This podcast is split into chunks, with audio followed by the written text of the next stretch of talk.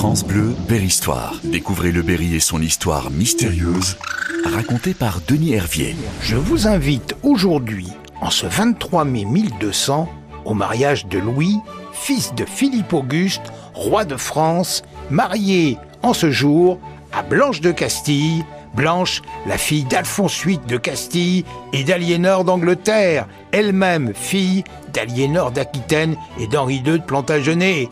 Et oui, la petite Blanche est la nièce des rois d'Angleterre Richard Cœur de Lion et Jean Santerre, qui règne alors. France Bleu vous plonge au cœur de l'histoire.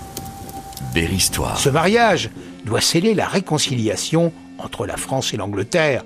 D'ailleurs, dans la corbeille de noces, le roi d'Angleterre a déposé entre autres les fiefs de Grasset et d'Issoudun qui deviennent français dans la vallée de la Seine verdoyante.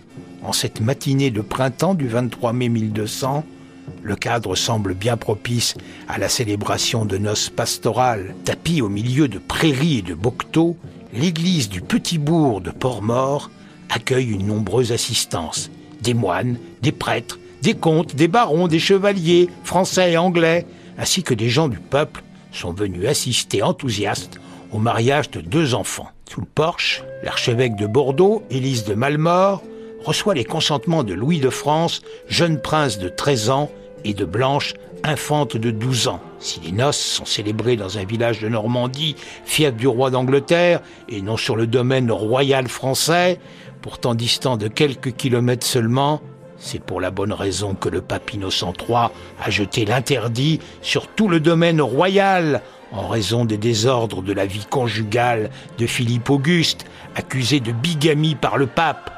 C'est sérieux tout cela. Au royaume de France, les sacrements ne peuvent plus être administrés. Le roi Philippe Auguste s'est donc résolu à ce que le mariage de son fils ait lieu sur les terres de son adversaire, afin que personne, par la suite, ne puisse un jour contester cette union. France Bleu, Berry-Histoire. La cérémonie est simple et brève. Et puis après, point de banquet ni de tournoi comme il en est habituellement offert après les grands mariages du temps.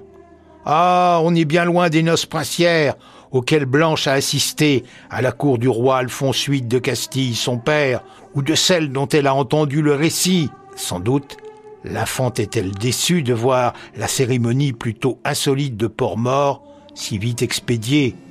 Les jeunes époux ne s'attardent pas. À peine l'office religieux terminé, ils se dirigent en toute hâte vers Paris. L'évêque de Paris, Eudes de Sully, a supprimé les offices en raison de l'interdit pesant sur le royaume de France. À Paris comme en Berry, tous les fidèles sont concernés, mais du côté de Grasset et d'Issoudun, qui par ce mariage passe aux Français, le choc moral est brutal.